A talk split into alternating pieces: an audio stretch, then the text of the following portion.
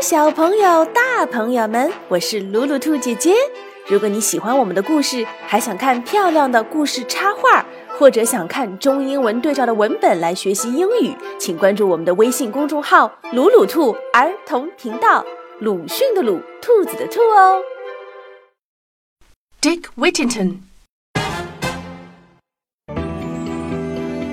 There was once a boy called Dick Whittington. He lived on his own in the country. Dick was very, very poor.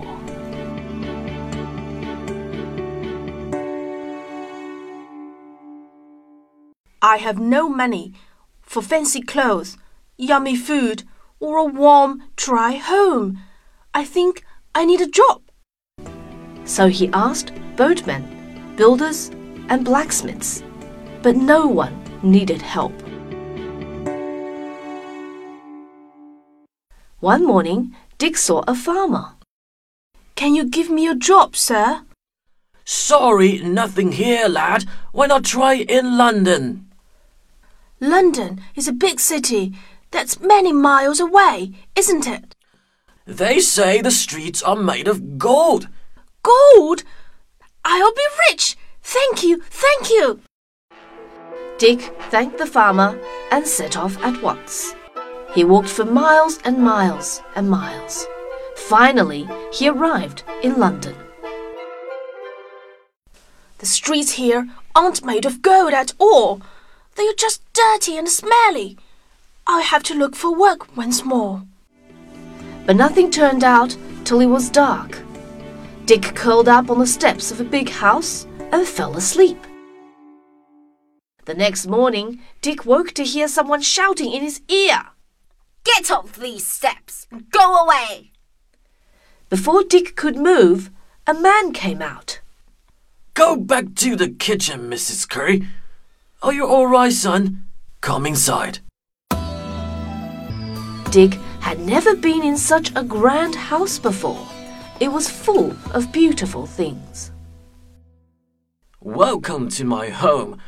My name is Mr. Fitzwarren. My ships take things to be sold all over the world. You say you wanted to have a job. I can give you one. Would you like to help in my kitchen? Yes, yes, I'd love to do anything. Dick spent the day washing pots, cleaning floors, and peeling carrots. It was hard work, but Dick was happy, and everyone in the house was kind to him. Good job, Dick. Well done, lad. Well, almost everyone. Out of my way, Scruffpot. After his first day's work, Dick was taken to the very top of the house. You can sleep in the attic, Dick. The room was small, but Dick didn't mind. A bed of my own! How I dreamed about it! Just as he began to fall asleep, Dick heard a loud squeak. A mouse squeezed out of a hole in the floorboards, followed by another and another. Squeak, squeak! Seconds later, the whole room was full of mice. Ah! How can I sleep with so many mice? And it was the same every night. The mice drove Dick crazy. I must get rid of them. 小朋友们，迪克是怎样摆脱这些烦人的老鼠呢？请你们继续收听《迪克·惠丁顿》下集。重要的事情说两遍，邀请你关注可以学英语、听故事、看插画的微信公众号“鲁鲁兔儿童频道”。